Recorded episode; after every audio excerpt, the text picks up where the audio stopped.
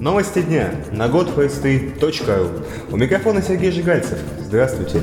В этом выпуске Last of Us штурмует чарты продаж. Microsoft не считает Full панацеей, а Hellblade существует только в одной версии. PlayStation 4 стала самой продаваемой консолью в Америке. На протяжении 7 месяцев новая приставка Sony обгоняет не только свою прямую конкурентку, но и PlayStation 3. Аналитик NPD Лайм Калахан рассказывает, если сравнивать темпы продаж PlayStation 4 и Xbox One с предыдущим поколением, то PlayStation 4 опережает предшественницу на 80%. В ответ Microsoft заявила, что Xbox One также укрепилась на одном из ключевых для индустрии рынков. По словам сотрудников компании, продажи Xbox One взлетели в два раза. Это стало возможным после того, как Microsoft отказалась от сенсора Kinect в одном из вариантов приставки. Fury работает только над одной версией Hellblade.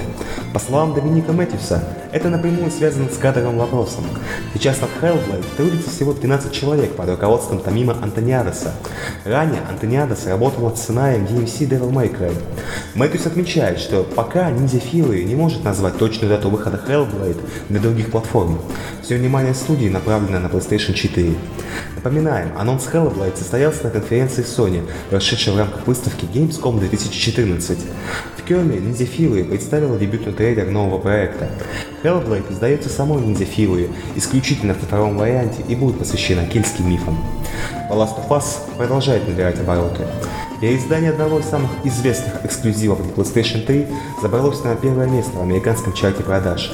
Игра обогнала таких серьезных конкурентов, как Watch Dogs и Minecraft для Xbox 360 и PlayStation 3. Ранее The Last of Us Remastered покорила Великобританию, заняв там первую строчку в общем и индивидуальном зачете. ВКЮ не посетит PlayStation 3 и Wii U. В интервью изданию Eurogamer представители Ubisoft объяснили, что в разработке находится только одна версия для постген консолей. Изначально мы разрабатывали игру только для нового поколения консолей. Когда мы захотели портировать ее на прошлое поколение, то выбрали платформу, которая технически похожа на современные приставки, рассказал сотрудник Ubisoft. Таким образом, и PlayStation 3, и Wii U лишились одного из самых раскрученных проектов французского издательства. ВКЮ – ММО-гонка в открытом мире. Игроку предложат прокатиться по реальной Америке, посоревноваться с живыми людьми, а не NPC.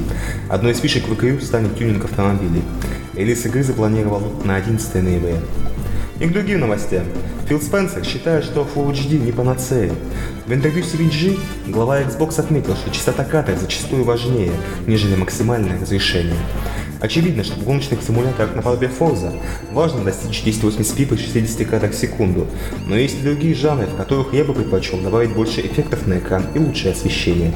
Фил отмечает, что Microsoft старается сократить разрыв между Xbox One и PlayStation 4.